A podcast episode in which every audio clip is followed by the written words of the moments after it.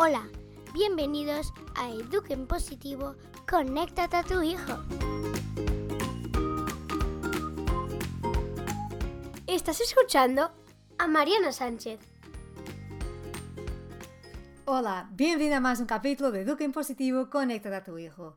Esta semana vamos a hablar de colaboración, de colaboración en casa, porque es verdad que muchas veces estamos hartos de pedir 300 veces ayuda. Bueno, he preparado siete puntos que yo creo que si cuidamos y los fomentamos nos ayudará a conseguir por una parte más colaboración y por otra menos peleas.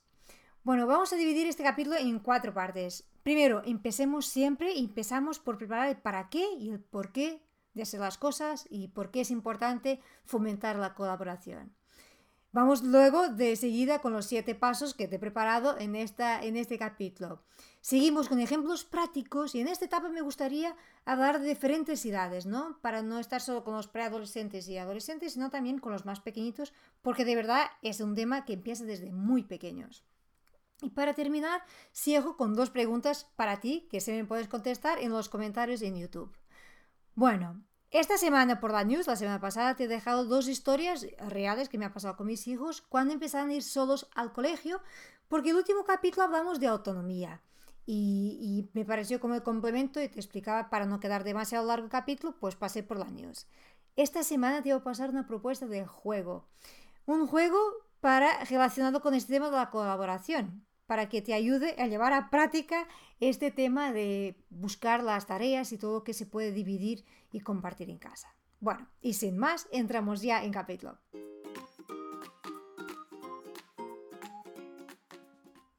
Empezamos con el para qué. El para qué queremos colaboración. Bueno, está obvio, casi que no hace falta ni explicar.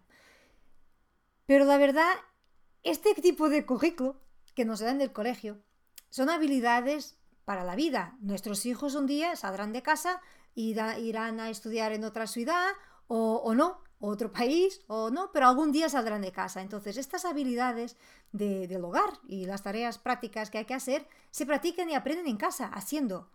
Luego, por otra parte, ya sabemos que los principios básicos de educar en positivo es pertenecer y contribuir.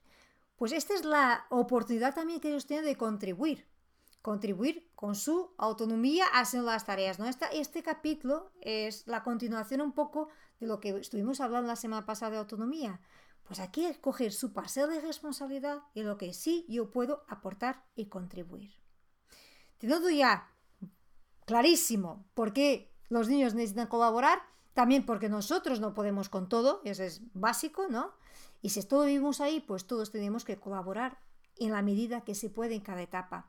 Es verdad que como la autonomía, la responsabilidad va creciendo a lo largo de la vida. No vas a pedir lo mismo a un niño muy pequeño que a un niño ya de 6, 8, 10, 15 años, ¿no? Poco a poco van cogiendo su responsabilidad. Pero es un aprendizaje, son hábitos que se cogen desde muy, muy pequeños. Bueno, vamos ahora con los siete puntos a fomentar y que quizás aquí hay algo que podemos corregir y mejorar para lograr más colaboración. El primer punto que me gustaría hablarte es delegar más. Aprender a delegar para mí es un arte y, se aprende, de verdad que se aprende. También es cierto que hay personas que les cuesta más que a otras. Pero no podemos, y ese sería el punto 2, pensar que el otro em, adivina lo que hace falta hacer. Para nosotros, que tenemos la de hacer y tomar la iniciativa, es muy obvio lo que hay que hacer, ¿no? Pero es un equívoco partir del principio que el otro también lo sabe. Y sea la pareja, sea los hijos. ¿Vale? Compartir esas tareas y tener claro lo que hay que hacer es un punto muy importante. Dejar esta, ese lado tan lógico, tan lógico que cada uno tiene, ¿no? que, ¿Por qué no lo ven? No lo ven. Entonces, hacer una lista y compartir. Y aquí hay un punto, otro punto muy importante que es que cada uno también tenga voz, que pueda decir Incluso se acordará de cosas que nos pueden estar escapando de que también hace falta ser, ¿no? Y podrán elegir, claro. Quizás hay que un día ser uno, otro día ser otro, porque a, nadie le gusta pues tirar la basura o determinadas tareas en casa, ¿no? Pues ir, ir regresando y intercalando entre unos y otros. Pero dar voz, no imponer todo. Porque tercero punto sería que a nadie le gusta recibir órdenes todo el tiempo. Es cuestión de ponernos en el lugar de tener un jefe que todo el tiempo está, ¿has hecho esto? ¿Y has terminado? ¿Y cuándo me lo vas a dar? ¿Y no debías terminar? ¿Y, ¿Y cuándo vas a hacer? ¿Y tardas mucho? ¿Y dónde se todavía? ¿Sabes? Todo este diálogo tacatán, tacatán, tacatán, tacatán, tacatán, es agotador. Yo creo que es agotador, por una parte, a quien lo dice y a quien lo recibe. Es como se genera una tensión y unas peleas y unos conflictos constantes que si lo tenemos todo claro, lo que hay que hacer y bien distribuido, evitamos mucho este dolor de cabeza. Ya sé, ya sé que llega una edad que cuando son muy pequeños tienen muchas ganas de hacer todo y como te decía en el capítulo anterior de autonomía, les quitamos un montón de oportunidades porque tenemos prisa y porque ah, lo hago mejor yo. Aprovechemos bien la infancia en quien quieren hacer las cosas porque luego con la edad van perdiendo las ganas de colaborar tanto. También hay formas de conseguir que colaboren, pero aprovechar bien y cuidar, la infancia, estas ganas, este entusiasmo natural que los niños tienen de hacer las cosas por ellos. Hay un punto que para mí es quizás lo más importante. Cuando nuestros hijos o cuando el otro tiene una tarea y no la hace, o está tardando mucho y no la hace, lo peor que podemos hacer es hacer por ellos.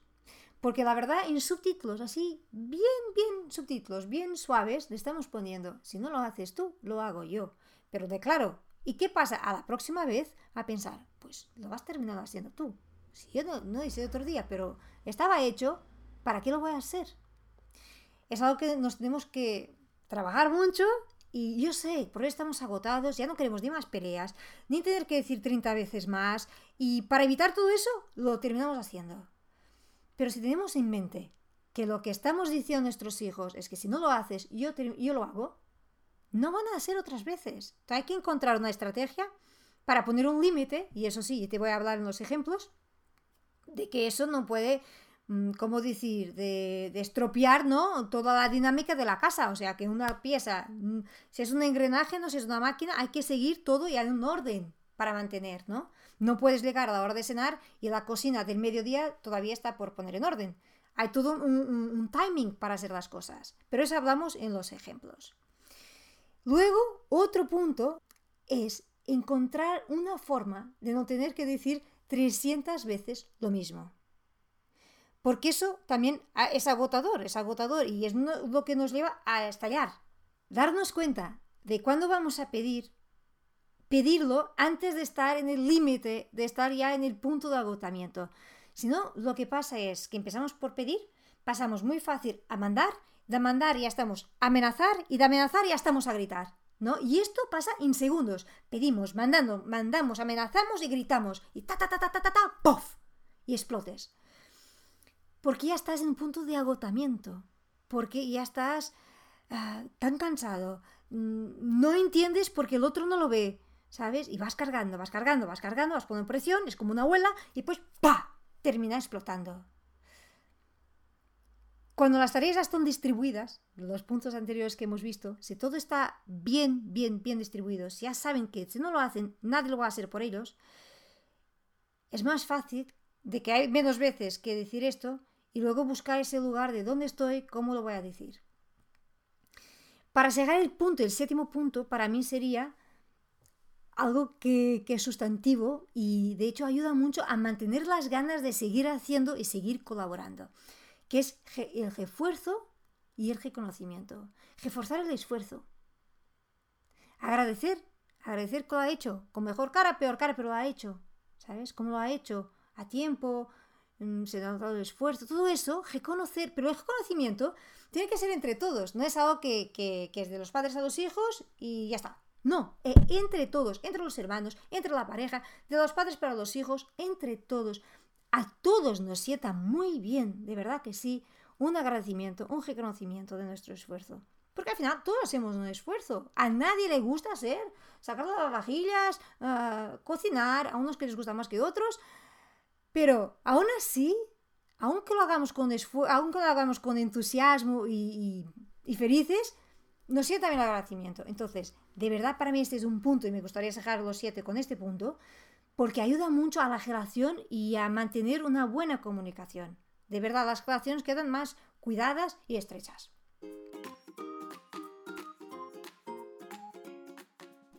Bueno, los ejemplos que te quería poner.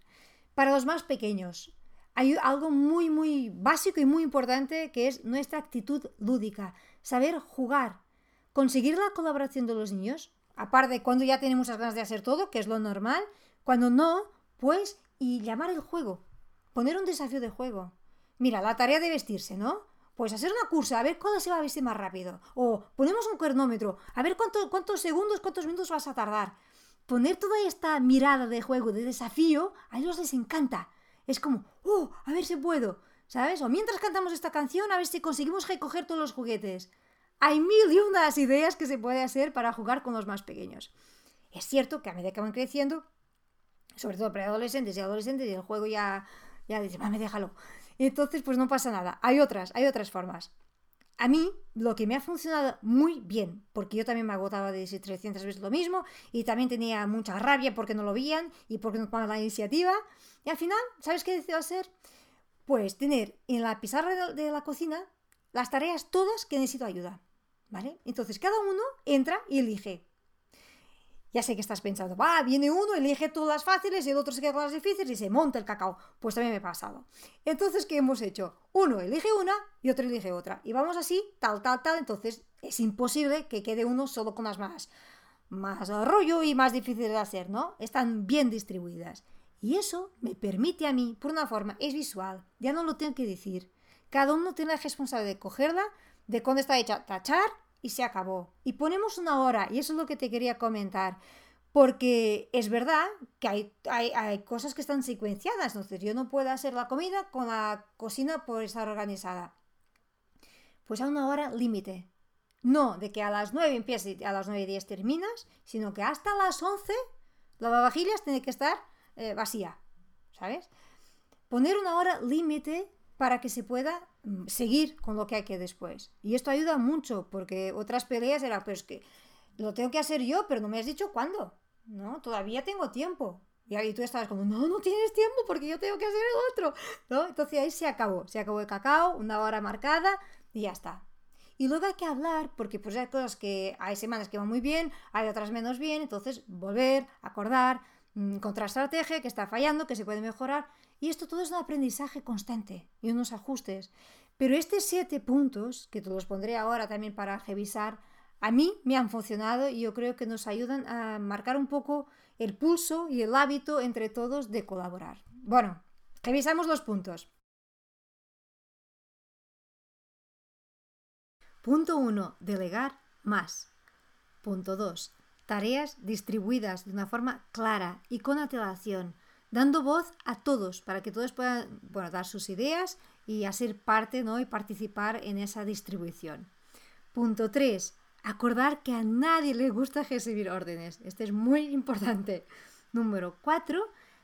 Decir y pedir antes del agotamiento. ¿no? Acordar del paso de pedir, mandar, amenazar, gritar, pues evitar este percurso y pedir desde la calma.